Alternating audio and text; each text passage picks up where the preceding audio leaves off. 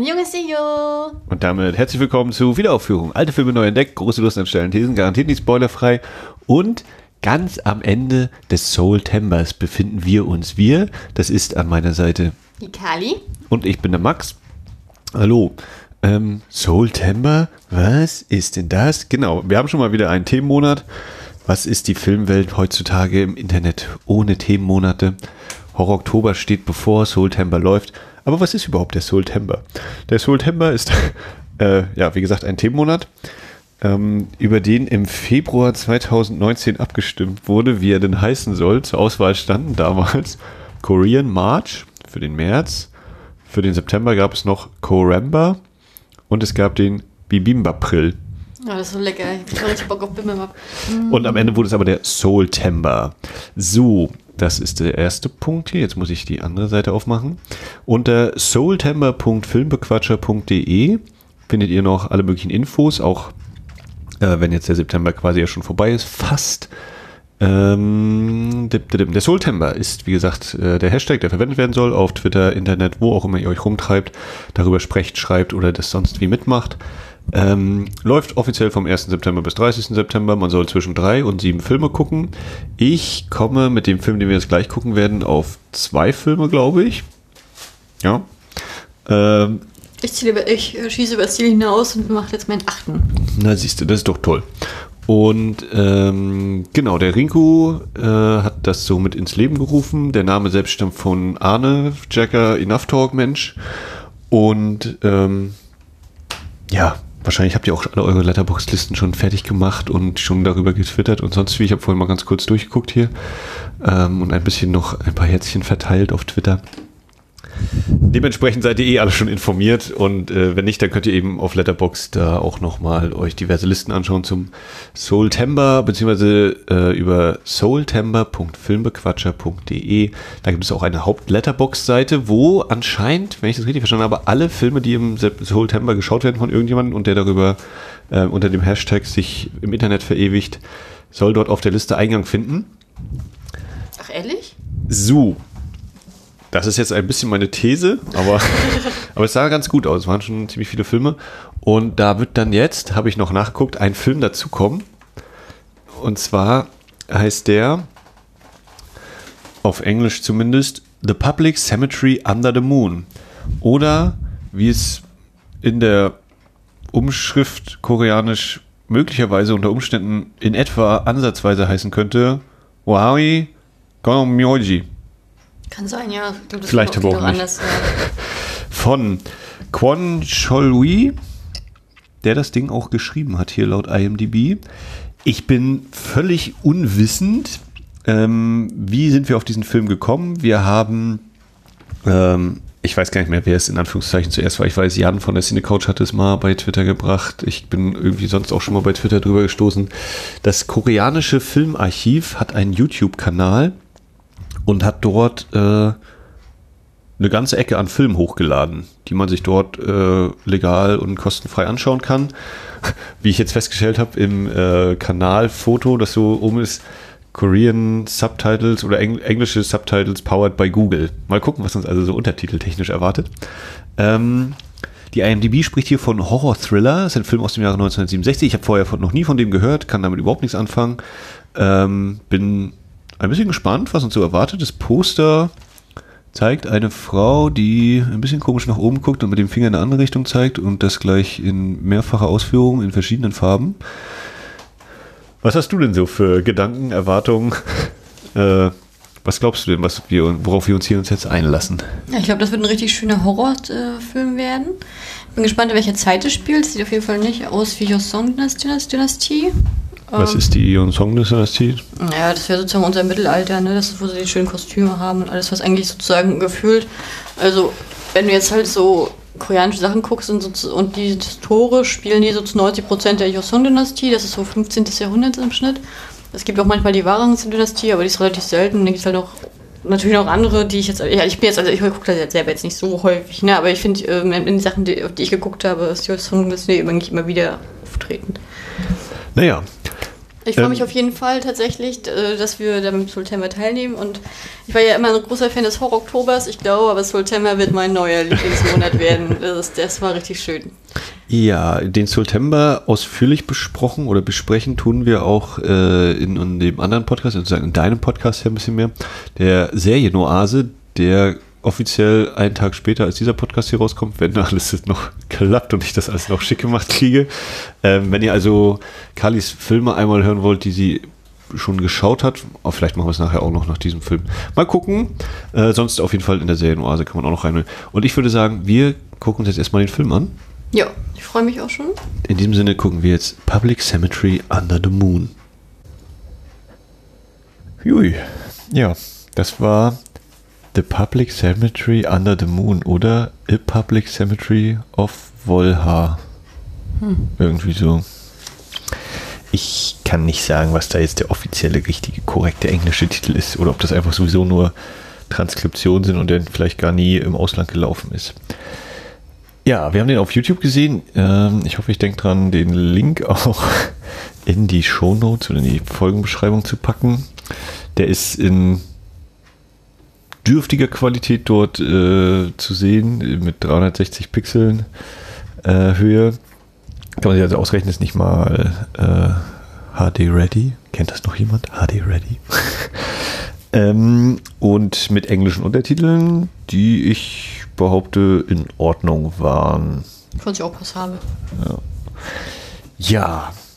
Also wir hatten, glaube ich, gesagt, erwartungsmäßig irgendwie so Richtung Horror gehen, ne? So ein bisschen Ja. Grusel und so. Das war mal quasi ein Schlag ins Gesicht. Denn ich sag mal so, also der Film ging, glaube ich, 98 Minuten. Ich sag mal, 90 Minuten sind eigentlich ein reines Drama. Ja, also So wär- man könnte sagen, das ist der Alltagshorror. Ja, ja, ja. Und äh, der Horror ist eigentlich wirklich so, finde ich, die Klammer am Anfang und am Ende. Genau, und, ist es dann, auch. Und dann spielt es sich eher in einer in einem realistisch authentischen Setting ab. Ähm, und diese übernatürlichen Elemente kommen dann eher, wie gesagt, zu Beginn und zum Schluss. Was ich persönlich ein bisschen schade fand, ähm, denn gerade der Anfang, den fand ich sehr stimmungsvoll. Wie ging es dir so? Ja, fand ich auch. Ging mir genauso.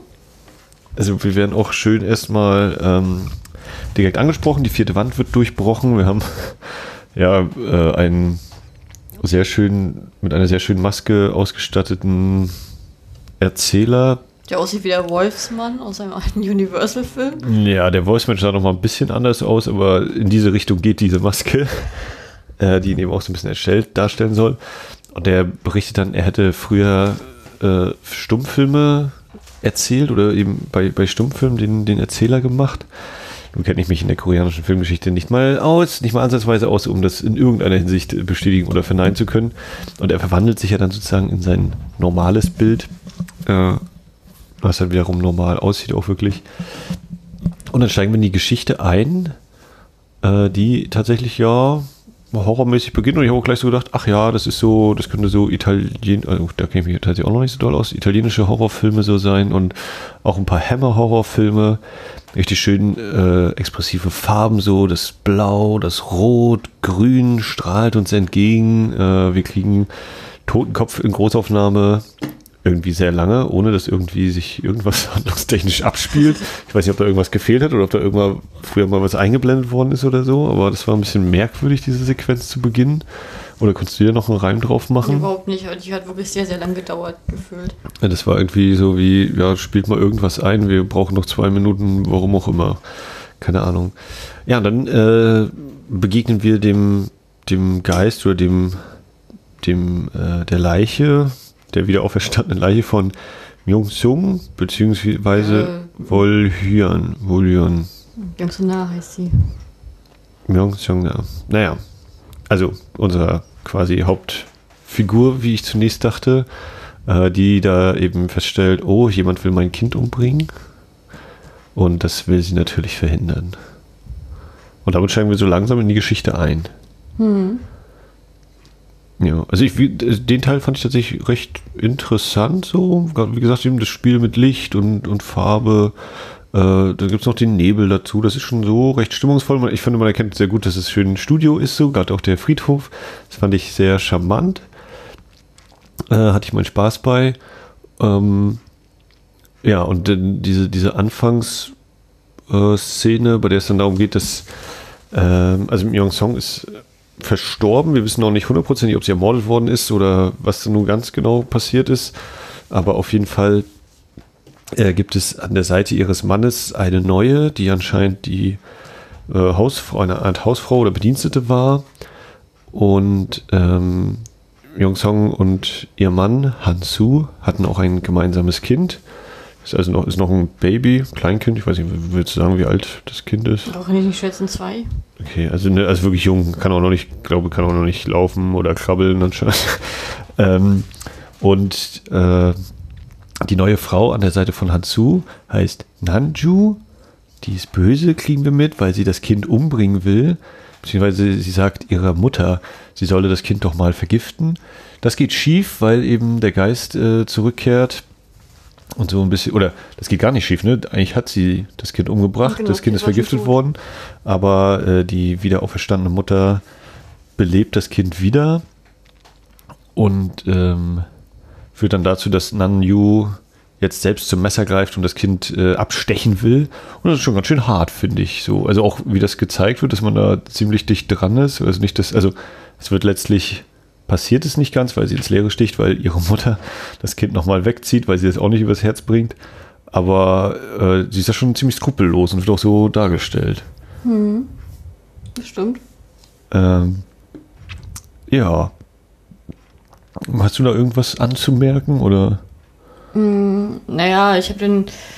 Ich habe dann erstmal, musste mich erstmal zurechtfinden in diesem Moment. Ich muss das erstmal alles einordnen können. Die Tatsache, dass ähm, sie und ihre Mutter und das jetzt hier Plan, das Kind sozusagen umzubringen, das kam erstmal so relativ unvermittelt für mich rüber tatsächlich. Und äh, dass sie dann sozusagen auch so eilig hat, das Kind zu beseitigen. Ja, also ich fand es, also ich, ich hatte ich noch an der Szene fest, wie äh, der Geist von äh, Jong Suna das Kind sozusagen, das tote Kind gesorgt hat und sozusagen dadurch das Kind wieder zum Leben erweckt hat. Das fand ich irgendwie befremdlich, weil ich habe mir dachte so, naja, wenn das Kind Gift genommen hat, dann muss die doch irgendwas aus ihm raussaugen und nicht er aus ihr. Aber na gut, das fand ich irgendwie befremdlich dargestellt. Äh, dass sie sozusagen, obwohl die Mutter zum Beispiel weiß, dass sie das Kind umgebracht hat und das Kind tot war, also dass sie halt dann nicht mehr Angst hat, dass das Kind auf einmal wieder lebt oder das äh, merkwürdig findet oder die Situation hinterfragt, finde ich komisch, aber würde ich jetzt vielleicht sagen, dass sie nicht so aus dem gebildeten Niveau kommt. Ähm, und dann dieses, diese, dieses, ja, wir müssen die jetzt erstechen, wir müssen sie jetzt erstechen, das fand ich so, es wirkte so ein bisschen wahnsinnig fast. Das ist wirklich ja. so. Naja, das wirkt jetzt auch nicht unbedingt normal, also auch grundsätzlich nicht, also fand ich schon äh, passend, sage ich mal. Mhm. Ja, und äh, das Ganze verläuft dann gewissermaßen im Sande. Also das Kindchen darf weiterleben, weil der Mann zurückkehrt, äh, früher als erwartet von einer Geschäftsreise aus der Mandschurei. Und ähm, da kriegen wir dann auch etabliert, dass er zwar mit ihr irgendwie zusammen ist, aber ihr auch nicht so hundertprozentig abnimmt, dass sie ihn lieben würde, äh, sondern dass das irgendwie schon alles nicht so. Das sieht nicht aus wie die große Liebe, auch wenn sie irgendwie zusammen sind und anscheinend verheiratet sind, nachdem er ja nun ein Witwer geworden ist. Äh, ja.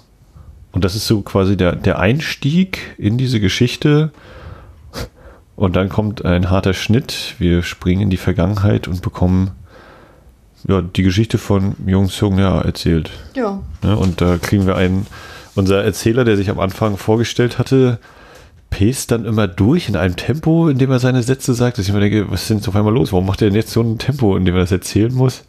Weiß ich immer nicht so richtig. Äh, ich gedacht so, also dieser Tempowechsel ist jetzt irgendwie, das geht viel zu schnell. So, zack, zack, zack, zack, zack, ja, und dann ist das und das und das und das. Und ich dachte, ja, mach doch ein bisschen ruhiger, kann man doch entspannt machen, oder was? Ja, vor allem, das wurde auch sehr monoton erzählt. Das war so, also wenn er Feierabend haben möchte und schnell nach Hause will, dann das wirkte halt so die ganze Zeit über. Ja, das war ein bisschen merkwürdig. Ich hatte teilweise auch überlegt, ob denn sozusagen seine Erzählungen irgendwie schnell abgespielt worden sind oder ähnliches, dass es so befremdlich nee. wirkt oder ob der wirklich so schnell das durchquasselt.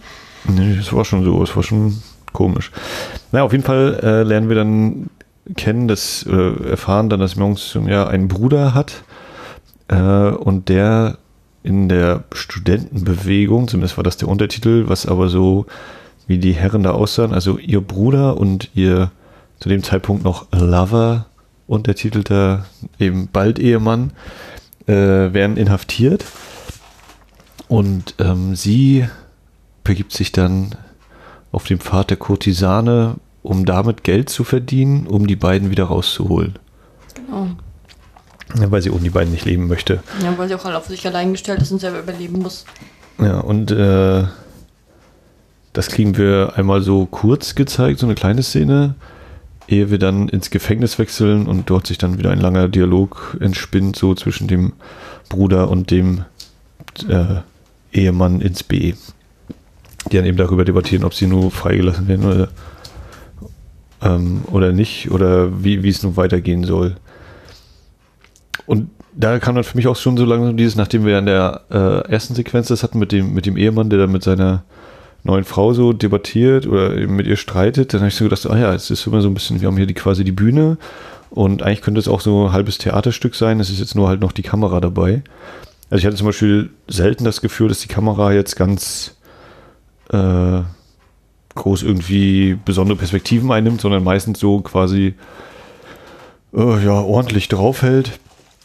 Und in dem Gespräch jetzt zwischen den beiden Männern kommt dann mal, wenn sie sich dann als Brüder ansprechen, kommt dann mal Großaufnahmen der Gesichter, so als Betonung, das ist okay, aber sonst ist es eher sehr, ja, wenig überraschend gefilmt oder wenig, äh, mm, also es ist nicht langweilig unbedingt, aber es ist, äh, ich komme jetzt nicht so richtig auf den Begriff.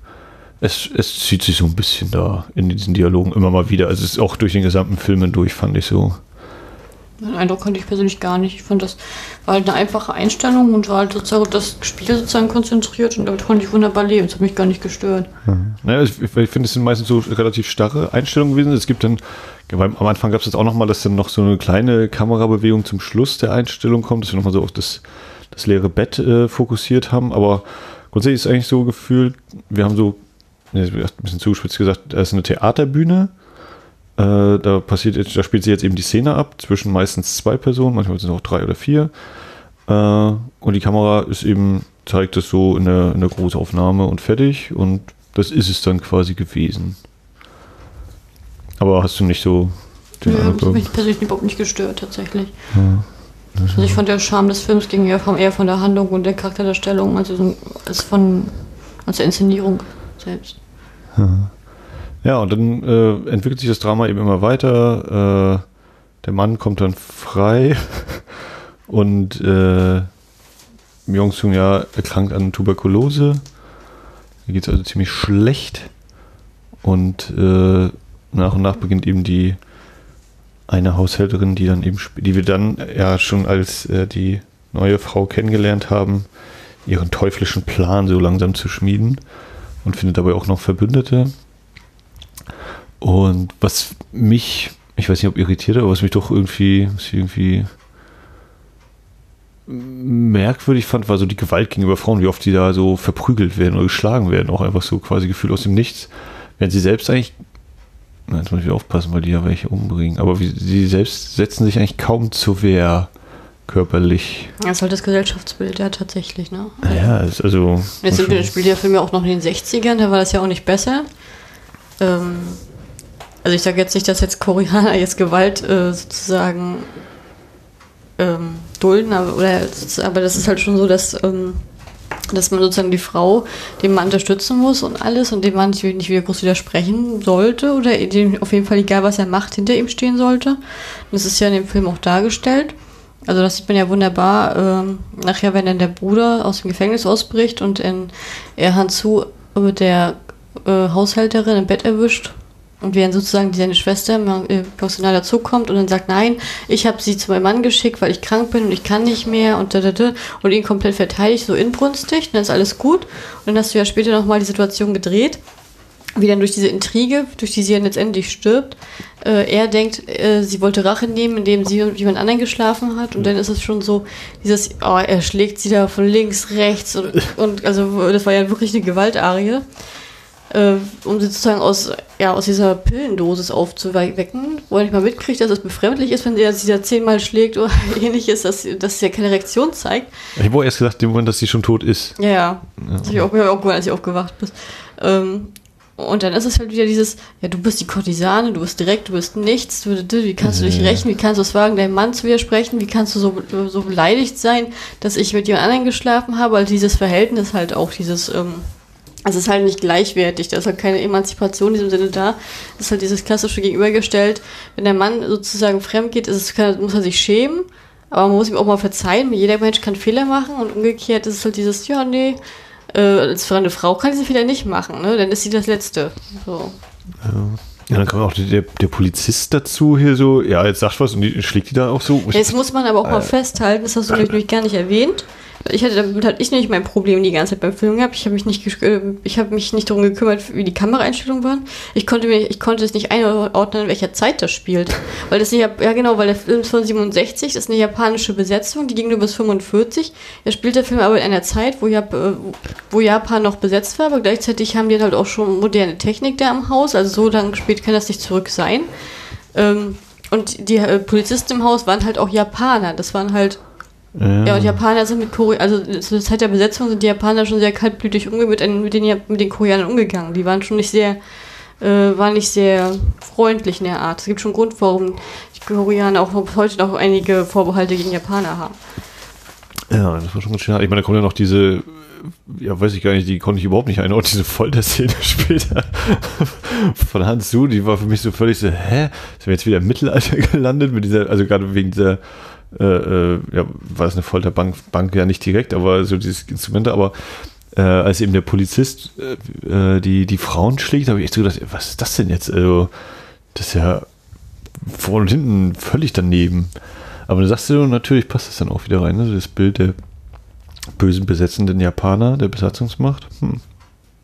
Naja, aber wie Aber es waren gesagt, keine Koreaner, die da da waren. ja, Es wurde ja auch noch gesagt, dass ja, das war ja auch diese Intrige, als in der Buddha geflohen ist, wie ihn sozusagen der, der verbündete Arzt Theo und ähm, Nanju gesagt haben, na, dann melden wir den Japanern einfach, dass er weiß, wo er ist, dann werden sie schon das aus ihm rauskriegen, versuchen rauszukriegen, was ist. Und deswegen, also das waren definitiv Japaner. Es wurde auch nicht gesprochen groß, es wurde ja nur gefoltert und dass er dann von alleine redet, das war ja dann Ja. auch, wurde ja komplett auf den Dialog da verzichtet in diesen Momenten. das ist interessant, ne? die haben auch meistens, äh, waren die auch dann in irgendeiner Uniform zu sehen, ne, eigentlich, wenn ich so drüber nachdenke.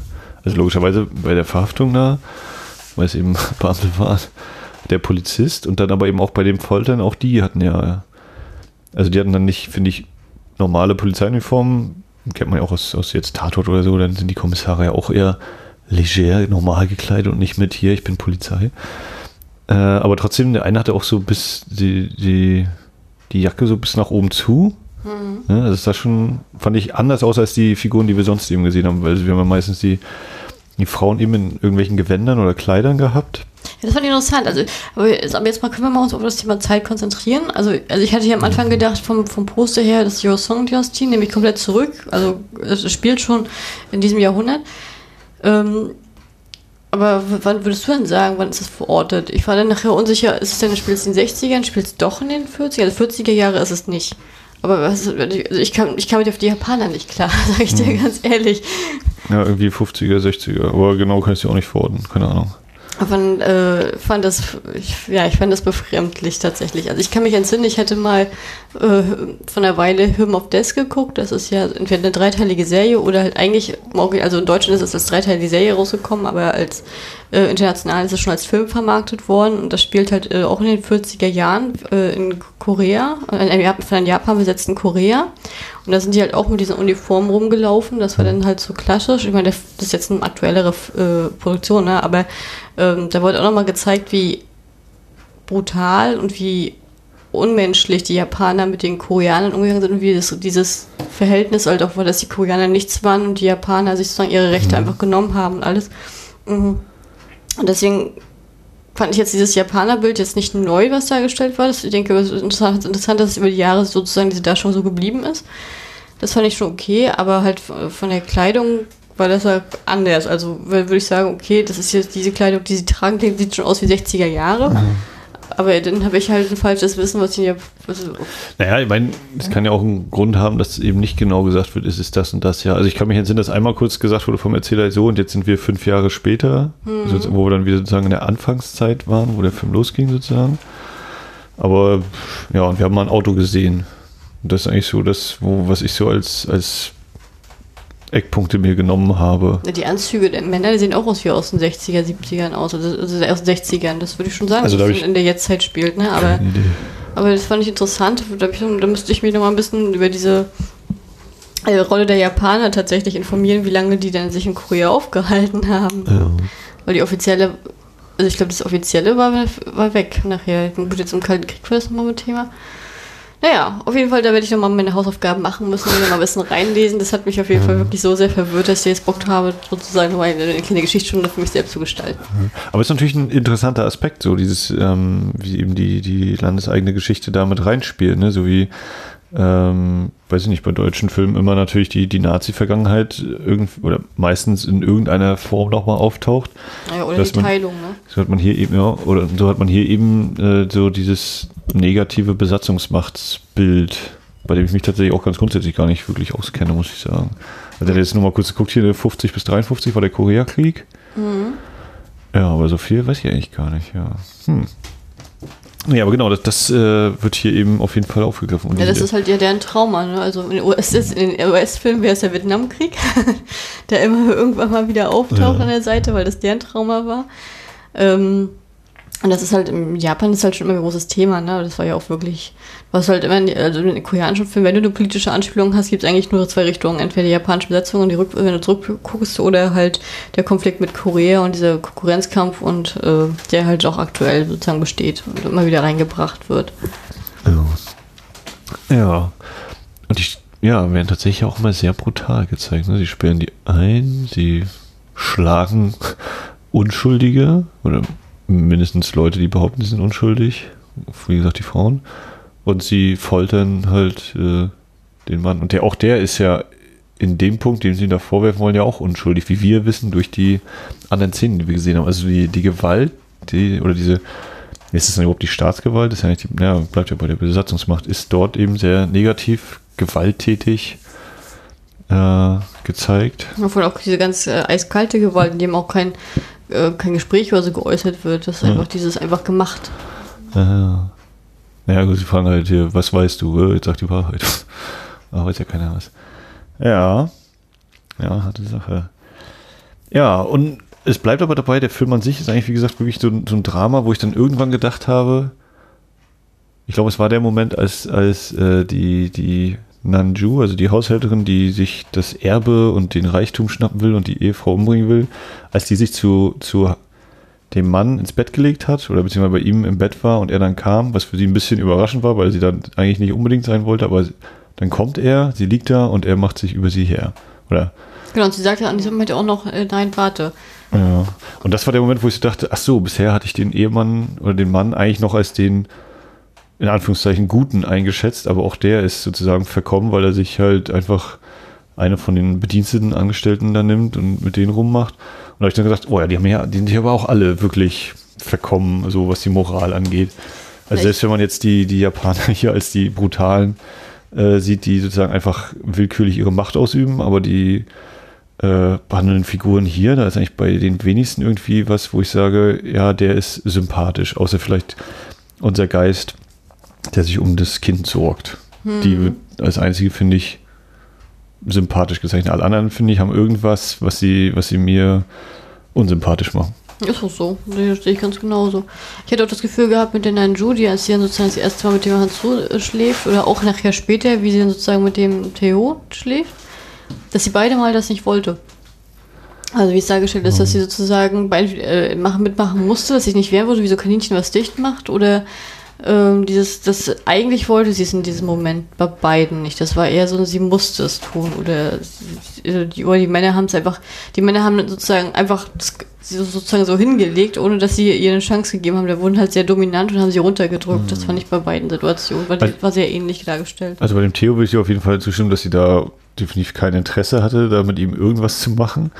Bei dem Mann würde ich sagen, ja, da war es zumindest in der Situation, war es noch nicht das, was sie wollte, aber dass sie da nicht grundsätzlich äh, sich komplett gesperrt hätte. Ja, danach war das, anders, war das eine andere Also- Situation, aber in diesem Moment hat sie ja noch gesagt, nein, bitte nicht, nein. Und dann hat er sie runtergerückt und dann war die Ablende von der Szene. Das ist, das ist für Äh. mich kein, oh ja, ich habe Bock drauf, das zu machen. Nee, sage ich ja, also da Ja. auf jeden Fall nicht. Aber ich hatte nicht grundsätzlich den Eindruck, dass sie das nicht entweder mindestens als Teil ihres Plans oder dass sie sich auch in irgendeiner Form trotzdem zu ihm irgendwie hingezogen fühlt und sei es des Geldes wegen. Naja. Ja, aber auf jeden Fall so oder so eben äh, alles sehr verkommene Charaktere. Sag ich mal, also auch bei dem Arzt habe ich so gedacht, so, ah ja, ne, wenn es ein bisschen Geld gibt, da seid ihr wieder alle mit dabei, so. Ja, das Äh, fand ich, das fand ich schon krass, dieses, äh, das, ähm, also, ähm, Jungsonal hat ja jetzt ihre Tuberkulose und äh, ist halt sehr geschwächt und braucht halt, deswegen müssen die Medizinsten sie halt immer 24 Stunden betreuen. Und äh, Theo ist dann sozusagen der behandelnde Arzt, der halt auch sehr, sehr firm in seinem Fach ist tatsächlich und sofort erkennt, dass alles, was ihr bis jetzt verabreicht worden ist von der Haushälterin, nur gepanschtes äh, Zeug ist, was eigentlich nichts bringt, außer ihr sie auf Dauer schwächt. Und also das fand ich schon stark, dass er das einfach Ja. so, dass er das einfach so rausgekriegt hat äh, im Verhältnis der Zeit, ohne jetzt großartige Untersuchungen oder so, dass er das erkannt hat. Das fand ich schon, fand ich schon stark, also diese Behauptung fand ich schon sehr stark. Und stellt dann sozusagen äh, Nanju an die, an die Wand und erkennt dann halt auch relativ schnell ihre Motive. Einmal äh, aus, aus zwei Gründen wird das dann nochmal festgelegt. Einmal weil sie Angst hat, wenn, sobald es der Hausherrin besser geht, muss sie das Haus verlassen, dass sie wieder vor dem Licht steht. Und zum anderen, weil sie in ihrer eigenen Familie, äh, ihre eigene Familie zerbrochen ist, weil der Vater mit einer Kurtisan durchgebrannt ist und die Kurtisan verabscheut. So, sozusagen aus Hass heraus. Und äh, stellt das jetzt fest und will sie melden im ersten Augenblick. Und dann wird ja relativ schnell klar, ach nee, ich kann nicht ewig unter japanischer Besatzung leben, du auch nicht. Wir brauchen uns, müssen uns finanziell retten, die Familie ist reich okay, ich helfe dir und dafür musst du mir auch nachher helfen. Wenn so, wenn du das letzte übrig bleibst und das Erbe hast. Und dann gehen die beiden ja so einen Takt, so einen Pakt mit dem Teufel ein, letztendlich. Und dieser Theo, den fand ich eigentlich, der wirkte eigentlich die ganze Zeit relativ normal für mich und auch nicht, also auf den Kopf gefallen und alles. Ich fand das halt so echt schade, dass der so eine Negativwende genommen hat und auf so auch extrem diabolisch war. Also ich, gut, hätte sie jetzt das gemeldet, wäre der Film an dieser Stelle zu Ende gewesen, klar. Aber äh, seine Entwicklung fand ich schon überraschend negativ tatsächlich. Äh, durchaus die ganze Zeit. Weil die Nanju, die haben wir ja von Anfang an nur als fies kennengelernt. Die war ja, Ja. von, die war ja nie nett.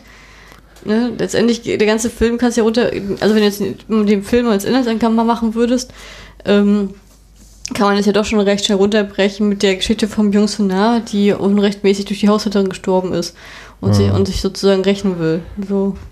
Ja, ja.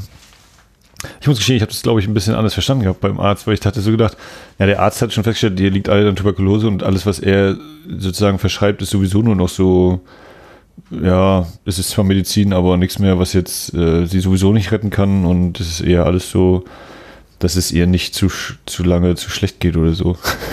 das habe ich tatsächlich falsch verstanden. Ich habe gar nicht gecheckt gehabt, dass sie das schon das immer so verabreicht.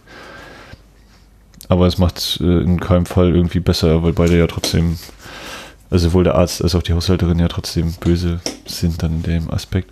Wobei, wie fandst du das? Also ist das ein, wieder so ein ja, einfacher, äh, einfaches Freikaufen des Films, dass er sagt hier, naja, Nanju hat eigentlich auch nur so ein Trauma, weil auch ihr Mann äh, von so einer Kurtisane, äh, weil eine Kurtisane ihr eigenes Leben eigentlich ruiniert hat, oder? Ach, das war außen vor, also weil es so diabolisch wie die ist, da gibt keine Entschuldigung für. also, äh, entschuldige mal, aber die, die ja, hat, bei der findet man ja überhaupt nichts Sympathisches dran, ne? Alte Mondgesicht.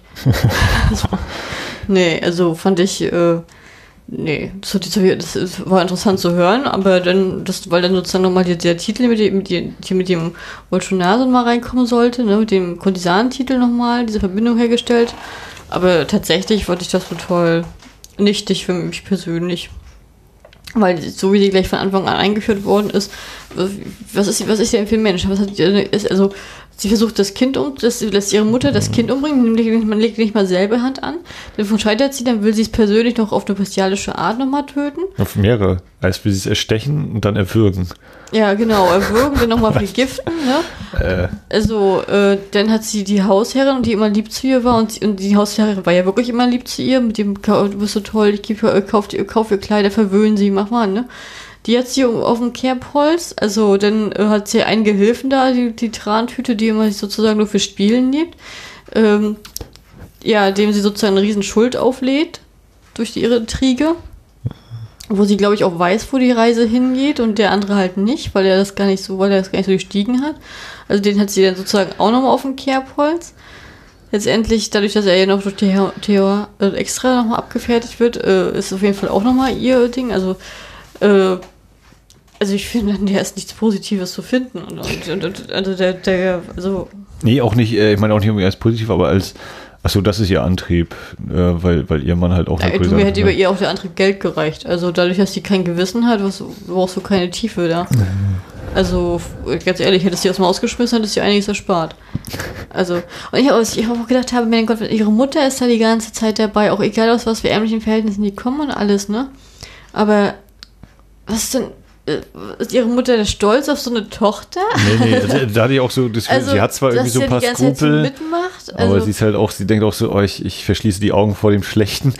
Wie einfach, ich äh, vergifte gerade ein Kind, ein Kleinkind äh, verschließe die Augen vom Schlechten und konzentriere mich darauf, dass es uns dann gut geht. So ja, weißt du, wenn sie jetzt schon, also ich will das jetzt nicht mehr rechtfertigen, aber die Argumentation des Vergiften des Kindes ist ja, das muss jetzt passieren, denn wenn wir ein Kind, äh, damit sozusagen, wenn unser Kind dann das Erbe wird, ja. und die ist ja noch nicht mal schwanger. Also, das, da war ich manchmal ein bisschen verwirrt, weil manchmal wirkt es so, als hätte sie da so einen Bauch, die nee, Tochter, das, das, und manchmal nee, das, einfach nein, nein, das ist so der Schnitt. Das ist die koreanische Tracht, die sind so. Ja, ja, deswegen. Aber, aber das habe ich so gedacht, ja, warum muss das ausgerechnet jetzt passieren? Also, weiß ich nicht, das wirkte so motiviert für mich. Das hat mir jetzt nicht so. Ja, einmal kleiner Puschel mit Großkopf. Also. Nee, aber mit der Mutter, das war auch dieses, äh, dieses, dieses Dummchen oder so, das äh, hm. mach mal, mach mal, mach mal. Also die ist auch mit ihrer Mutter umgegangen. Also das war wirklich so. Ja, allgemein mit Menschen sehr merkwürdig umgegangen, ja. Ja, also dass sie überhaupt, dass sie überhaupt Leute mit ihr umgegangen haben wollten, das war schon kurios. Die hatte genau die gleichen Sympathiegrad wie im russischen Mädchen, die Märchen, die Chiefschwester. Die sind auch immer so sympathisch. so. Ja. Also, nee. Ja. Ähm, ja, ich fand es auf jeden Fall interessant, dass die halt diese klassische, das traditionelle Haus da sozusagen vom Aufbau hatten. Das hat auch sehr von der Stimmung her sehr viel beigetragen, mhm. fand ich tatsächlich. Ähm, die Geschichte um den Bruder, die fand ich weniger interessant. Also, ja, die wirkte auch so ein bisschen. Also, das, das, also ja, die, die war auch irgendwie nicht so, finde ich, komplett richtig. Oder irgendwie haben mir da so ein, zwei Punkte nochmal irgendwie gefehlt. Er ist dann, er, er bricht aus und erwischt dann seinen äh, vermeintlichen Bruder, also den Ehemann, äh, gerade, kommt dann gerade dann, kommt gerade dann da eben vorbei. Ja, weil sie ja hier Brother-in-Law und Brother, Brother immer nochmal als Untertitel nennen. Also, dass sie eben sich als Brüder fühlen sollen. Und erwischt ihn eben gerade dann, wenn er mit der anderen rummacht. Äh, geht dann weiter auf die Flucht. Dann taucht er irgendwie doch nochmal ganz am Schluss auf äh, am Grab und geht dann aber auch wieder weg. Und ja gut, könnte man sagen, okay, er hat jetzt gebrochen mit seinem Schwagerbruder. Äh, aber das war irgendwie so, ja, da fehlt, also als würde irgendwie noch eine Szene vorher oder nachher fehlen, so die, die mhm. seinen Strang irgendwie erzählt, oder mir zumindest. Also es ist natürlich irgendwie zu Ende erzählt, indem er dann einfach davon geht äh, ohne zurückzublicken nochmal, aber hm. Ja, aber auch mit, seinem, auch mit seinem Neffen, ne? Das ist das gar nicht interessiert, finde ich auch interessant. Der ist ja auch noch mit drin, ne? Ja, was, die, was ich auf jeden Fall interessant fand, wenn man bedenkt, wie grausam der Alltag ist in diesem, in diesem, in diesem Haus und weil die alle so gar, gehässig und gasig sind, da war, da war dieser Kontrast im Gefängnis immer sehr freundlich. Mal abgesehen von den bösen Japanern, die draußen so jetzt vor sich stehen, waren alle, die in der Zelle sich eine Zelle geteilt haben, immer die humansten Wesen der Welt. Also wenn man wirklich ja, Liebe erleben möchte, wie, hm. also die, wie in den 70er Jahren, die Hippies, dann muss man in ein koreanisches Gefängnis der 60er gehen. Naja, also das würde ich jetzt dann fast jetzt auch sehen, also als eben den Kontrast, ne? Wie gesagt, die bösen Japaner, die Besatzungsmacht und äh, in Anführungszeichen. Ich rede nicht von Japanern, ich rede von den Zellen. Ja, das meine ich. Und im Gegensatz dazu eben die, die in der Zelle sind, ja eigentlich die Guten Frauen und eigentlich so völlig unschuldig so ungefähr. Also die waren ja auch hier, was war das? Studentenbewegung. Also was Mhm. werden die gemacht haben? Irgendwie demonstriert haben, nämlich an. Es wurde ja nicht groß gezeigt. Wurde Ja, aber nur das wurde, aber gesagt. ganz, das wurde ganz toll abgestraft damals. Also, ja, weil Ja, die extrem hinterher damals. Das war ja, aber ich sag mal, im Verhältnis, die haben ja jetzt niemanden umgebracht gehabt oder so. Das war Nein, ja, das nicht. ne, das, Ja, du weißt ja, also du- ich, ich, ich, wir haben ja nur zwei Szenen im Gefängnis. Einmal mit dem Bruder, wo beide verhaftet werden. Er sagt, der eine sagt, es reicht, wenn einer von uns die Strafe absitzt, das müssen nicht beide machen. Und dann dieses, ja, geh, ich nehme die Schuld auf mich, geh raus. Nee, das ist doch mein Text. Das will ich das, will ich das machen. Dieses, dieses Selbstlose, einfach Ja. dieses, ah, na komm, ja, gut, wir müssen uns um sie kümmern. Ja, ich kümmere mich um sie, na, ich kümmere ja mich deine um sie. Familie, ja, weil eine erwachsene Frau braucht nicht die Liebe eines Bruders, sondern die Liebe eines Mannes. Oder irgendwie so, ne? Ja. Ja, wie sich beide dann eben noch so, na mach du, mach du, komm, geh Also du, das na, fand, ich, das fand ich schon sehr, äh, sehr harmonisch und sehr viel Liebe. Und Wobei ich war- aber auch nicht hundertprozentig verstanden habe, wieso ist er denn dann freigekommen? Also ist er geflohen? Aber es wäre ja Quatsch, wenn er geflohen wäre, dann hätten sie ihn Nee, ja weil der andere gesagt hat, dass er das alleine gemacht hat. Ah, okay. Aber wurde das explizit nochmal gezeigt? Oder das habe ich Nee, aber das den war, durch, Untertitel die, überlesen? das war oder durch diesen ne? Dialog einfach klargestellt. Naja. Und dann haben wir ja nochmal die zweite Szene, wo Hans zu, äh, äh, trotzdem nochmal im Gefängnis sitzt mit, den, mit irgendwie sechs oder sieben äh, weiteren in dieser Zelle. Und dann, Ist auch genau die gleiche Zelle. Wir hatten kein zweites Set mehr. und dann äh, gibt es ja halt sozusagen Essen nur für ihn, nicht für die anderen, nur für ihn eine riesen Portion, die halt, wo wir dann halt wissen, aha, die hat Theo äh, verbi- äh, vergiften lassen, damit sie ihn loswerden können.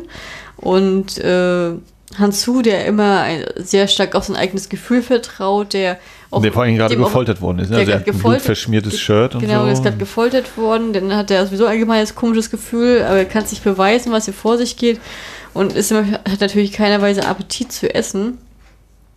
Und, äh, und alle anderen, du musst doch was essen, fütter dich und alle gucken zu, wie der diese riesen Pott Reis da ist. Also das war ja ein riesen Topf und Suppe und keiner sagt was und alle, bei allen tropft der Zahn und alle, ja, ist doch, nicht, kann nicht, nehmt euch das. Und dann stürzen sich darauf wie die Tiere und die vergiftete Suppe fällt auf den Boden, das Kinder tot ist. Also, das Der war ich mir zum Beispiel nicht sicher. War denn nur die Suppe vergiftet oder war alles vergiftet? Nein, es war nur die Suppe, das haben sie vorher gesagt, das ist Okay. im Gespräch mit, mit Man- Nanju.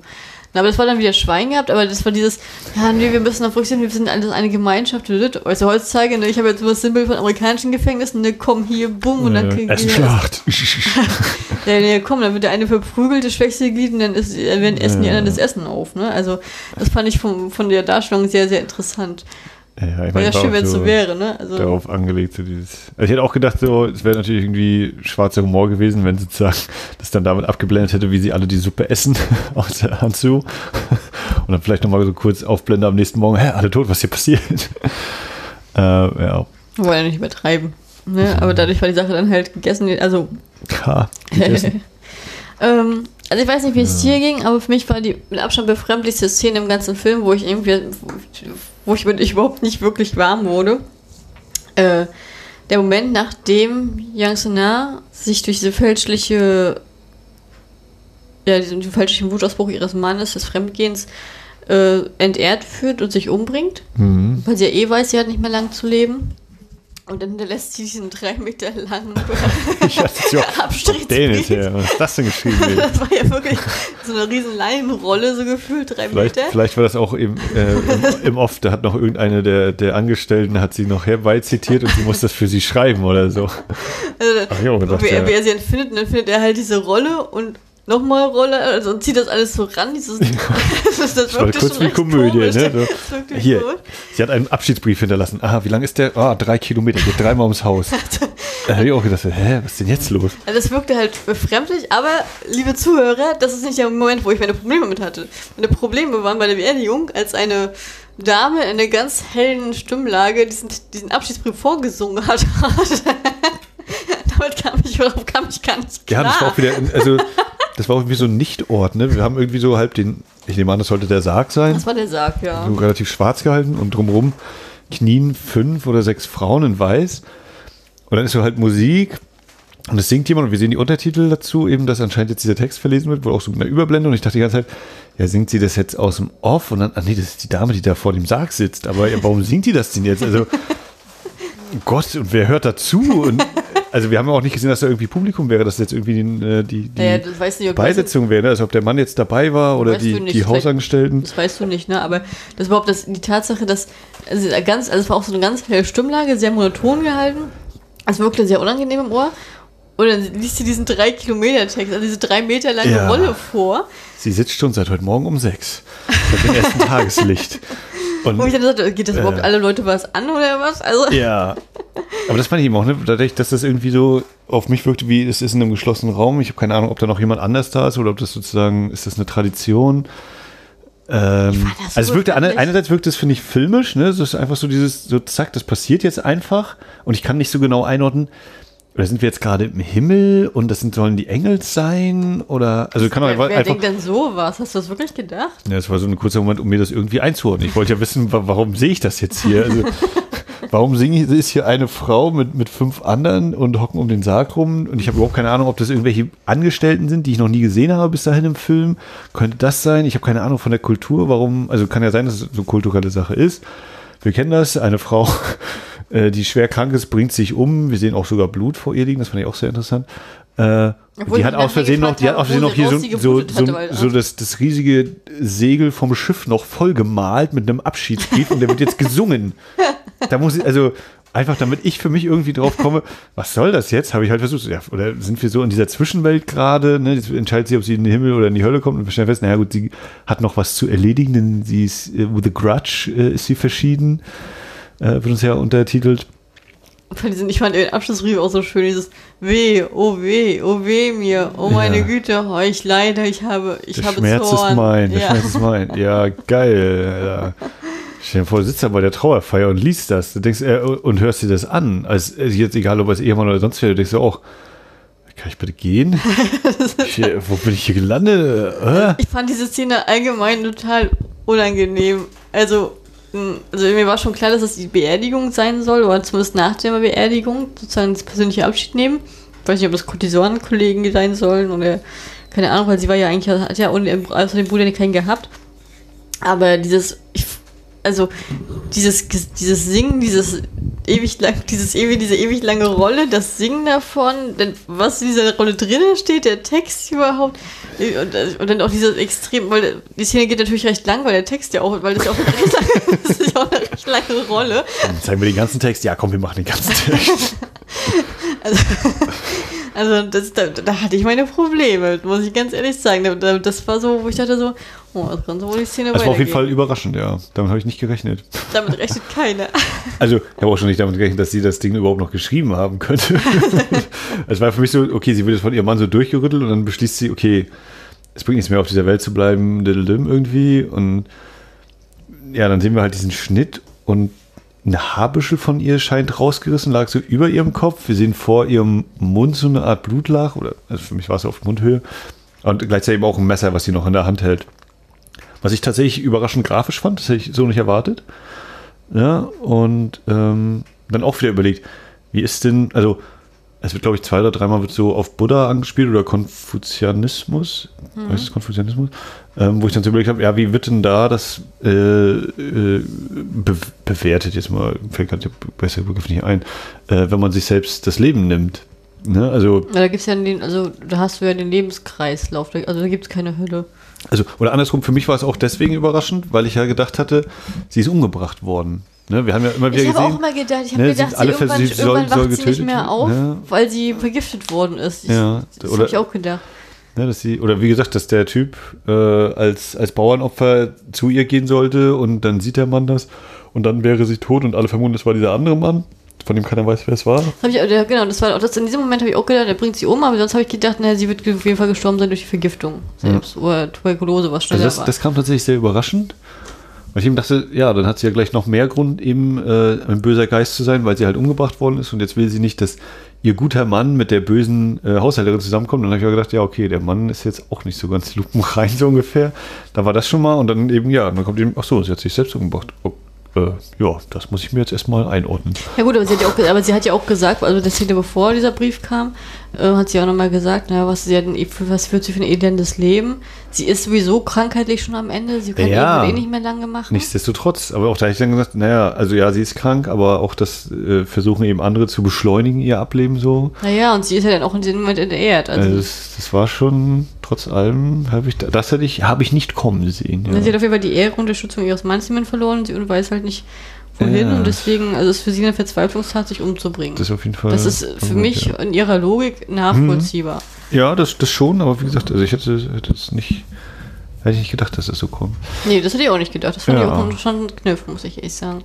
Und dann, Aber auf jeden Fall, äh, dadurch, dass es halt so, an den Glauben ist es ja dieser Lebenskreislauf, das hatten wir damals auch gehabt bei ähm, Chinese Ghost Story. Mhm. Da gibt es ja dann auch nicht die Hölle, da gibt es ja dann auch äh, nur Wiedergeburt oder nicht Wiedergeburt. Also Reinkarnation oder keine Reinkarnation. Also gerade bei kore- koreanischen Serien spielt das relativ häufig immer eine Rolle, die Frage um Reinkarnation. Das ist dann, da wird dann auch viel mitgespielt immer. Und tatsächlich. Und bei ihr geht es ja darum, dass sie am Ende sozusagen zum Himmel aufsteigen kann, wohl zumindest so transkribiert. Ja, am, am Ende steigt sie in den Himmel auf, genau. Ja. Das Grab öffnet sich und sie steigt hinauf in den Himmel. Mhm. Das ist ja einfach, dass sie sozusagen alles, was sie aufgehalten hat, äh, hat sie dann beseitigt. Sie hatte, bei ihr war ja noch die Sorge um den Sohn. Ich glaube, um den Mann ging es da weniger tatsächlich. Ja, ja, also genau, als sie wiederkommt zu Beginn, ist es tatsächlich direkt wegen des Sohns. Ich meine, das finde ich ja auch interessant, fällt mir gerade so ein bisschen ein, ne, wenn, wenn am Schluss gesagt wird, sie steigt jetzt in den Himmel auf, aber es ist trotzdem alles schwarz äh, um sie herum. Also man kann natürlich sagen, ja, es ist Nacht, ne, deswegen. Aber eigentlich hätte ich jetzt so vermutet, naja, sie steigt ins Licht auf oder sonst wie. Kann man vielleicht noch als zweites Ding sagen, ist vielleicht Nein. von der, von der technischen Effekte her wäre es dann sehr merkwürdig geworden, wenn alles Also, weiß ich würde ja nur gesagt, dass sie aufsteigt. Letztendlich steht sie. Naja, ich glaube, da hat man schon irgendeinen so einen Trick angewandt, dass sie da schwebt sozusagen. Ähm, aber es bleibt, wie gesagt, ja trotzdem sehr düster um sie herum. Also es, es ist, finde ich irgendwie ein bisschen bemerkenswert, ja, trotz allem. Dass es dann nicht irgendwie sowas ist wie jetzt kommt freudestrahlend. Ähm, also ich hatte auch, jetzt überlege ich, ob sie gelacht hat, das weiß ich schon wieder gar nicht mehr. Also ich frage mich ehrlich gesagt, weil ich so über das Ende nachdenke, wie hat eigentlich der Mann aus dem Gefängnis rausgeschafft? Na, vielleicht ist der immer noch drin. Nee, nee, der hat ja zum Schluss den Sohn noch gehalten, als er zum Grab gegangen ist. Ach ja, stimmt. Aber wie hat er das aus dem Gefängnis rausgeschafft? Wie konnte er, wie konnte er denn beweisen, dass er mit ihm keinen Kontakt hat? Äh, ja. Weiß ich auch nicht. Ähm, ja. Ja, und dann kommt eigentlich so diese große Finalrundennummer, wo dann die, die Frau zurückschlägt aus dem Jenseits, ne? Ja, ja reicht's ja auch mal. Junge, ganz ehrlich, sie ist ja die ganze, sie ist ja sozusagen wie, sie spioniert ja so viel, viel und guckt sich das halt an, was sozusagen jetzt da so abläuft. Und da zeigt sich ja dann du von ihrer besten Seite die ganze Zeit mit ihrer, also also das ist wirklich wie eine Teufelin. Also sowas widerliches. Ähm, das ist eine wirklich von der letzten Zeit, was ich gesehen habe, wirklich eine der- Figuren, wo ich sagen muss, oh, die verabscheue ich aktiv. Aktiv, also die, die finde ich wirklich widerlich. Ähm, ja, und dann es geht ja wieder, achso, es geht ja wieder los, denn sozusagen, dass äh, die Nanju, die ihre Mutter schickt, nochmal das Kind zu vergiften. Ja. So geht's los. Und da, da interveniert sie dann schon. Äh, da kommt dann Jung Suna als Geistererscheinung und treibt die Mutti in Wahnsinn. Ja. Aber so richtig gekonnt. Ich finde, also das fand ich dann auch sehr schön wieder inszeniert. Ich meine, wir haben natürlich, weil wir vorher, finde ich, insgesamt ein bisschen ruhiger erzählt worden ist, so im Verhältnis, und hier haben wir jetzt hohe Schnittfrequenz, wir haben die, die, äh, auf der Tonebene wird nochmal so Bam, Bam mit draufgehauen, äh, ohne dass es jetzt übertrieben ist im Sinne von, von Jumpscare, aber es geht natürlich in die Richtung. Wir haben die Ausleuchtung dann bei ihr, die sich von der natürlicheren, ist natürlich auch künstliche Beleuchtung mit dabei in dem Haus, aber wir haben eher eine natürlichere Beleuchtung und dann sie ist eben auch eher bunt oder in, in äh, vor allem in diesem Blau oder mh, na, rot ist nicht mal unbedingt, aber so, so ein rosafarben, äh, violett so in die Richtung gehend, angestrahlt. Kriegt dann manchmal noch so Blut in den Mund äh, oder noch ein Gebiss mit reingesetzt, was so ein bisschen verschoben aussieht. Die Haare mal offen, mal geschlossen. Das fand ich auch sehr interessant, äh, dass sie ja immer wieder auftaucht und unterschiedlich aussieht. Also, dass sie da eben ne, die Frisur geändert haben, das, Ge äh, das Gesicht nochmal ein bisschen anders gemacht haben oder die Ausleuchtung eben. Das fand ich sehr wirkungsvoll. Das hat mir sehr gefallen. Das fand ich. Fand ich auch. Ich fand auch krass, ich fand die, ich finde, dass die Schauspielerin unglaublich hübsch war. Und mit offenen Hand sah sie noch hübscher aus, aber dadurch, dass sie, dadurch hat sie aber auch mit offenen Hand hat sie auch immer diesen öden Blick drauf, drauf gekriegt. Das fand ich immer sehr befremdlich. Weil wenn alle sich verschreckt haben, wenn sie vor einem steht, dann wurde, und sie kam dann als mit dem offenen Hand, da sind sie alle in Ohnmacht gefallen. Oder mit dem Auge gegen den Baum gelaufen. Ein Ast rein. Ich sehe den Wald vor lauter Bäumen nicht. Da war ich überrascht von der Darstellung hier, als er da reingerannt ist. Da habe ich so gedacht, hä? Ja, ich habe eigentlich gedacht, er hat sich jetzt aufgespießt im Bauch Jetzt oder habe so. ich nämlich auch so gedacht, das, glaub, das war ein Darstellungsfehler. Das war eindeutig der so- Bauch. Auf einmal hatte er ein Loch Da, im Auge. er, da muss er in ein ziemliches Loch getreten sein, direkt vor dem Baum, dass er noch das Auge erwischt hätte. Genau, aber bevor der, oder ist es, ja doch, es ist, bevor der Arzt, dem Arzt das passiert, haben wir erstmal noch diesen Spieler, der auch so eine kleine Nebenrolle hat, der die Katze sieht, sich erschreckt, dann kommt nochmal der Schnitt, dann ist aus der Katze dieser Totenkopf geworden und dann Ja, aber das war ja gar nicht so. Das war ja so, das war ja so. Tode. Das, ja, aber das fand ich äh, wieder interessant, weil ja, ne, also da, dieser Totenkopf, den wir da sehen, der, ähm, also der Typ geht da lang, erschreckt sich, weil eine Katze miaut, die oben so auf so einer, äh, was ist das, eine äh, auf dem Sims der Mauer ist. ich muss auch ehrlich, ehrlich sagen, mal kurz eingeschoben, wenn ich diesem Film Glauben schenken kann, ne, dann dürften Koreaner ganz schön viel Angst vor Katzen haben. Dann kommt der Umschnitt wieder auf ihn, wie er sich erschreckt, dann wieder Schnitt auf die Mauer, da ist jetzt nicht mehr die Katze, sondern ein Totenkopf. Ähm, und das wird ja durchaus genutzt, äh, wenn, wenn äh, Myung Song äh, ihre Rache vorantreibt. Und dieser Totenkopf, den hat eben der Theo, der Arzt, da äh, hingestellt und geht dann auch zu ihm, ja, tut mir leid, du weißt zu viel, oder nee, du erzählst zu viel rum, wir müssen dich äh, äh, ja, beiseite schaffen. Also ich hatte auch das Gefühl, er hat sich zwar erschreckt gehabt und ist ohnmächtig geworden, aber er war noch nicht tot, ne? nee, nee, der wurde vergiftet, Und der hat dann noch hat was gespritzt gekriegt. Der Arzt ihm dann, da hat er nochmal Hand angelegt. Ich hatte auch zwischenzeitlich gedacht, als dann die Mutter zum Arzt geschickt wurde, um ihn zu holen, und dann kam halt dieser Junkie um die Ecke, Der war auch nochmal ein starker Effekt, ja. Hm? Äh, ich so gedacht, ist er eigentlich ein, ist er eigentlich ein Drogendealer? Ist er gar kein offizieller Arzt? Ist der irgendwie. Naja, ich meine, er wurde ja schon so gesagt, also wenn er schon hier bei, bei Nanjus Plan mit einsteigen will, um an Geld zu kommen, dann wird er sich auch so immer gucken, dass er äh, auch abseits seines Profe seiner Profession noch Geld verdient. Und das kam für mich einerseits überraschend, andererseits habe ich gesagt, ja stimmt, jetzt wurde ja mal angedeutet, dass die eine so ein bisschen drogensüchtig ist oder so. Und fand auch hier, das Make-up hat gestimmt, ne? Das war auch so, dass, oh, das ist jetzt wieder der Geist. Und dann, ach so, nee, das ist die eine. Oh ja, krass. Die sozusagen fast wie eine Geistererscheinung, oder die wie eine Geistererscheinung wirkt, aber eben wegen ihrer Abhängigkeit. Also das hat auch funktioniert, der, der Moment. Ja. Also auch da wurde nochmal die Klatsche gegeben, ne?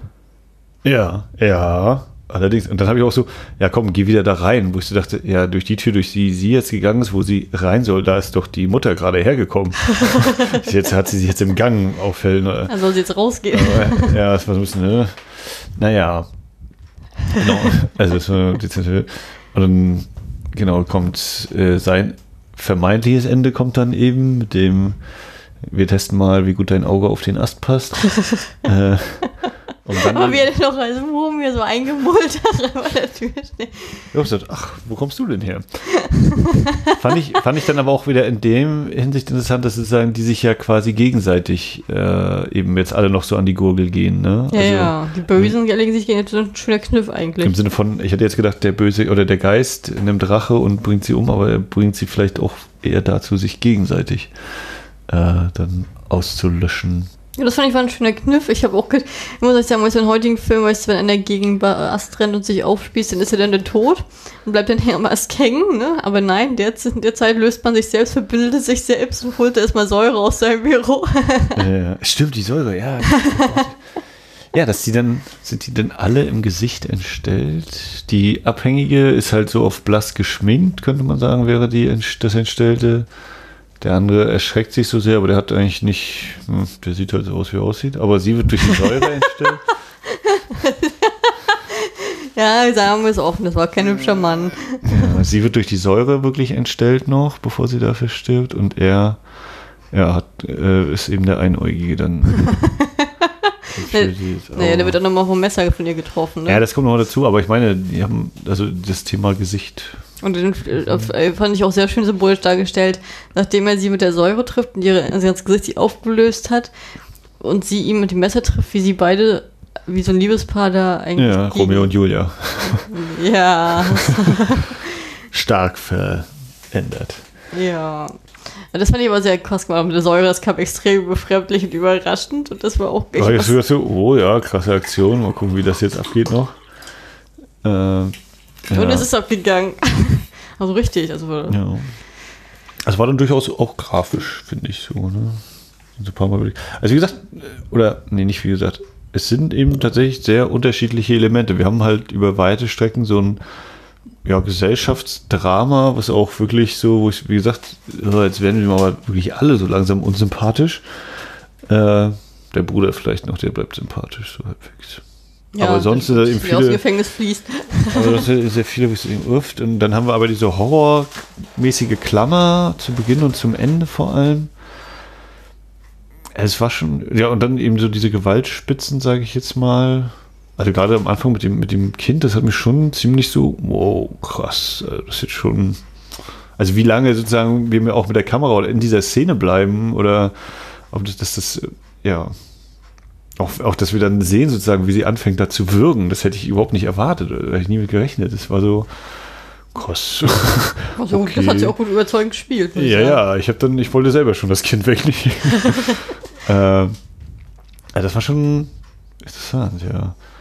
Aber man muss auch sagen, so diese, dieser Dramateil, dadurch, dass ich eben gerechnet hatte, oder die Beschreibung ist hier Horror-Thriller und es geht dann auch so relativ düster und, und äh, finde ich auch sehr interessant los. Und dann kommt halt so dieses, ja, jetzt machen wir viele, viele Dialoge äh, in den ähnlichen Kulissen. Und ich so, oh ja, okay. Das, wann kommt jetzt der Geist wieder? wann wird hier wieder, wann kommt hier wieder die Gruselkomponente? Ähm, deswegen war ich so insgesamt an sich von dem Film, glaube ich, gar nicht so angetan, aber jetzt auch gerade durch das Gespräch finde ich, es hat immer so ein paar Sachen äh, doch auch gebracht. Also gerade so mit dem Japan und in welcher Zeit spielt das nur eigentlich genau?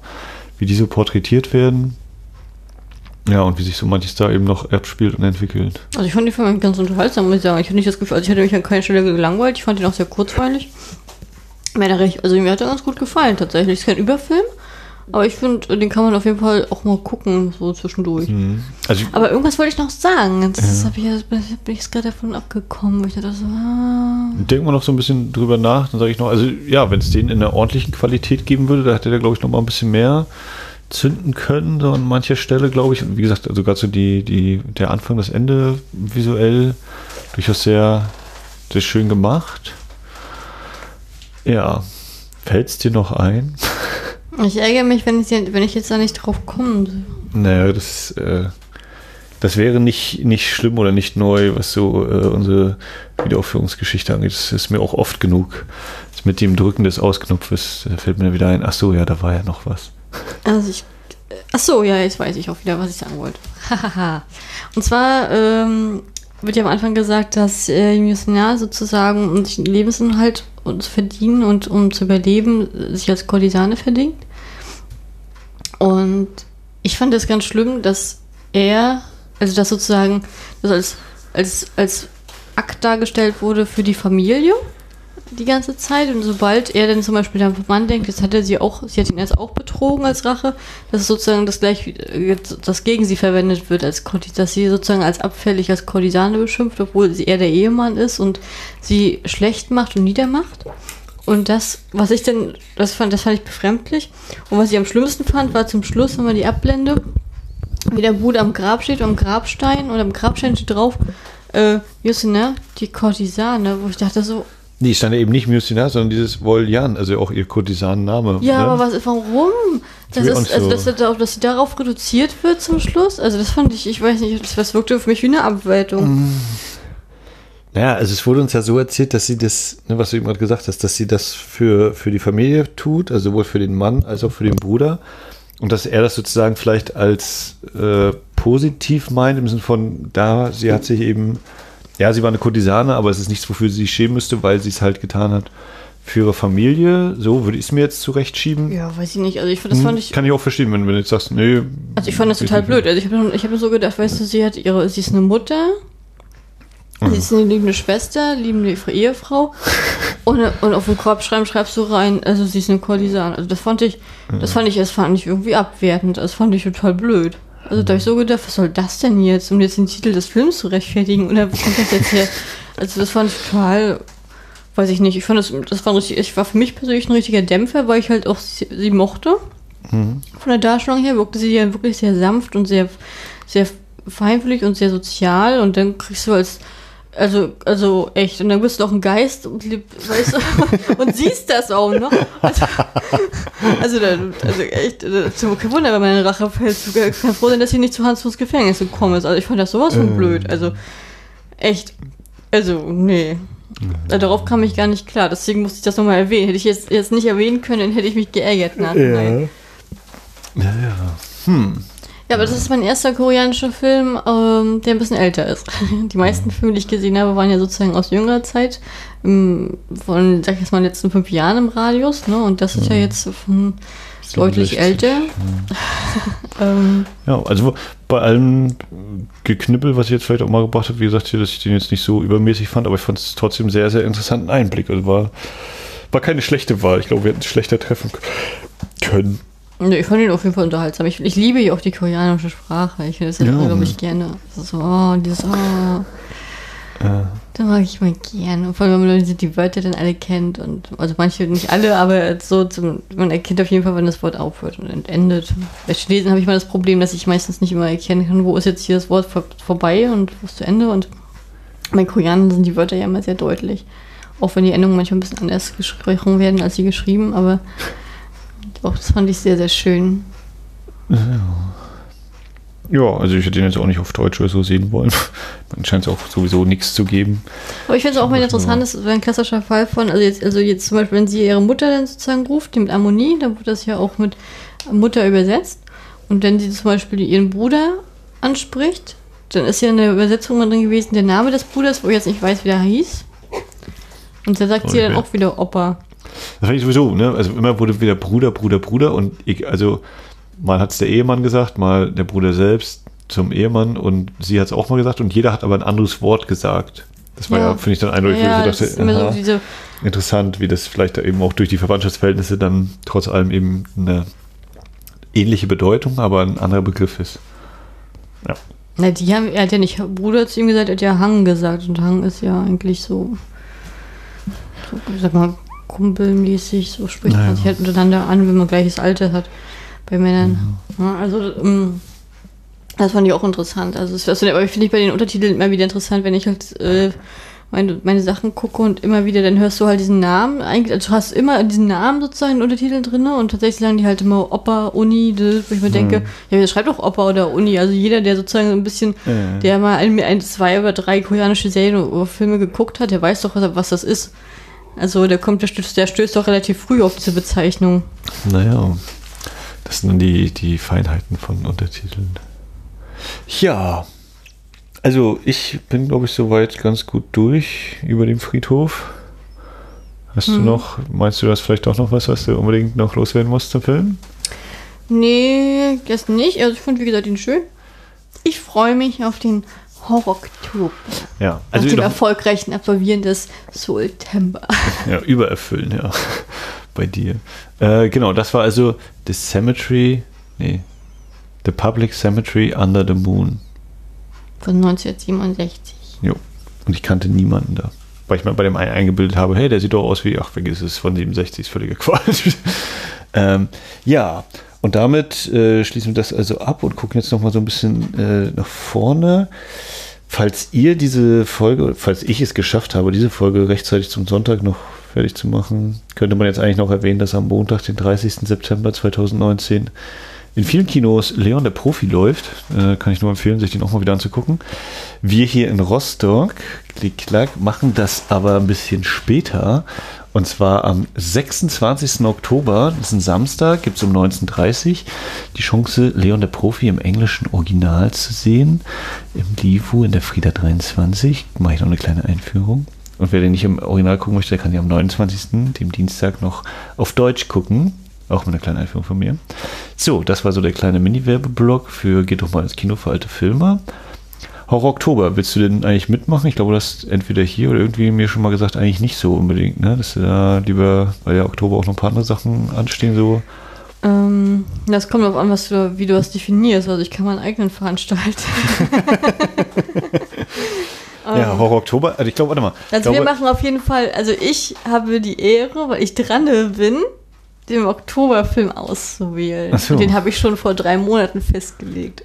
Ja. Ähm, also ich glaube offiziell, also andersrum, für alle, die den Horror Oktober tatsächlich noch nicht kennen und hier mithören, wir haben ihn ja auch schon die anderen Jahre immer mal irgendwie mit zumindest erwähnt, ob wir dann immer mitgemacht haben, erfolgreich oder nicht erfolgreich, ist nochmal eine andere Sache. Ich glaube, dieses Jahr ist es der Ghost of Horror Oktober. Oh, echt? Das haben wir noch mitgekriegt. Ja, ich bin mir nicht hundertprozentig sicher, aber ich glaube, weil die Kollegen von der Cine Couch hatten auch geschrieben, ja, es kommt noch mal ein Beitrag, aber es, sie haben eben auch, sind auch gerade gut ausgelastet. Ähm, und eigentlich ist das ja mittlerweile auch ein ziemlicher Selbstläufer. Also ich habe schon die letzten Wochen immer gesehen bei Twitter, ja, hier meine Horror-Oktoberliste, ach, hier habt ihr noch ein paar Tipps oder was sollte ich vielleicht streichen von meinen 500 Filmen? Also wenn das Geist das Thema ist, dann ist ja, sind wir ja schon, kann ich jetzt schon sagen, dass wir im Oktober am Thema vorbei sind. ja, nee, das ist ja nur immer so als, als ein Name, dass man es theoretisch dann die Jahre über sich nochmal zuordnen kann. Ja, ähm, ich gucke sowieso jeden Oktober immer und, und Horror Oktober heißt eben im Horror, äh, im Oktober, im Horror Oktober 13 Horrorfilme zu gucken und eben äh, mit dem Schlagwort Raute Horror Oktober bei, wie immer, Twitter, Letterboxd, Facebook, der weiten Welt des Internets auf euren Blogseiten, im Podcast und so das äh, zu erwähnen und dann eben zu gucken, was gucken andere so, was guckt man mal wieder. Äh, wir haben auch schon eine Anfrage bekommen für ein Gastspiel, was dann äh, ja voraussichtlich auch im Oktober irgendwann oder vielleicht auch danach dann bei den Kollegen veröffentlicht wird, aber da es noch äh, in der Zukunft liegt die Aufnahme und falls jetzt doch nochmal irgendwas dazwischen kommt, bleibe ich einfach ganz vage und sage nicht mit wem, wo, wann, wie. Das können wir dann machen, wenn es soweit war und wir danach äh, die nächste Folge aufnehmen können, das dann nochmal erwähnen. Ich habe mir auch für den Horror Oktober in der Form nicht wirklich was vorgenommen. Ähm, ich werde mir vielleicht The Fork angucken bei uns im Kino. Da gibt es nämlich ein kleines Halloween-Special. Äh, und sonst. Den Original? Ja. Hm. Genau, den neuen, der war ja irgendwie so, er wollte Romeo und Julia verfilmen, aber ich habe nicht verstanden, warum eben dafür dann The Fog neu verfilmen wollte. Brauchte beide nicht. Sie hat Jehova gesagt, wir müssen sofort Schluss machen. ähm, naja, genau. Ähm, das ist also so Oktober. Kali hat eigentlich an sich schon irgendwie einen Film rausgesucht. Dementsprechend, möchtest du ihn schon sagen, den Titel? Oder? Ich kann ja sagen, ich habe davon das, ich, ich habe das Buch hier und ich möchte nur so viel sagen, es wird vermarktet unter wo die Tribute ja, vom Panem hm. aufhören. Ja.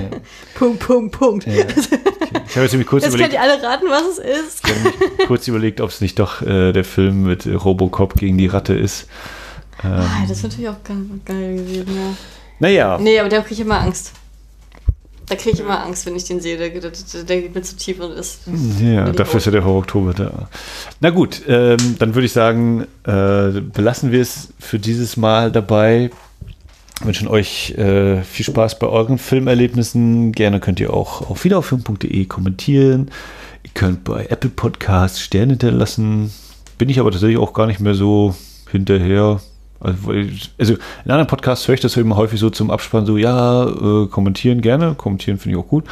Aber immer dieses, ja, um Bewertungen, das haben auch wir lange gemacht, weiß ich, äh, Bewertungen erbetteln quasi so, dieses gibt uns doch mal fünf Sterne, wir können es gebrauchen, damit wir besser sichtbar sind und noch mehr Leute uns erreichen. ich glaube, ja, ich glaube, ich höre zwar einige Podcasts, aber ich habe noch nie einen bewertet. ja, also ich, ich, äh, ich habe ja selbst keine Apple-Geräte. Ich habe mich mal irgendwie bei iTunes angemeldet und aber bin da mittlerweile auch eigentlich nutze ich das so gar nicht mehr. Ähm, also ja, habe natürlich nichts dagegen, wenn uns jemand bewertet oder auch sehr vor allen Dingen auch äh, kommentiert ähm, eben den Podcast. Aber ja, wenn es nicht passiert, passiert es nicht. Wenn es passiert, passiert es und ich weiß selbst, was das für eine große Überwindung ist, äh, bei, bei Podcasts, die ich höre, überhaupt mal was dazu zu schreiben, zu dem, was da eben geäußert wird. Jeder, wie er lustig ist, schön, dass ihr uns gehört habt und dementsprechend sage ich auf Wiederhören. Ja, ich sage zum Schluss noch, dadurch, dass wir dadurch, dass wir jetzt über den September gesprochen hatten, ähm, also falls euch interessiert, welche Filme äh, ich noch gesehen habe, äh, dann sei diese Stunde mal rangelegt, äh, dass ihr euch einfach die, unseren Serienoase-Podcast anhört. Folge 6, Soultember und andere genau, Köstlichkeiten. Genau, so ist es. ähm, erscheint jetzt am 30., also dürfte jetzt auch schon draußen sein, 30. September. Genau. Auch das war es denn von mir. Was heißt denn, was heißt denn auf Koreanisch? Auf ich hätte jetzt beinahe gesagt Konnichiwa, aber das ist ja japanisch, glaube ich. Nee, ich, ich, ich weiß auch nicht mehr, ich glaube Anjong, äh, Anjong Seong, glaube ich. Das ist relativ ähnlich mit dem Hallo und Dings. Ich sage auf jeden Fall Kamsamnida. und dann bis bald. bis bald.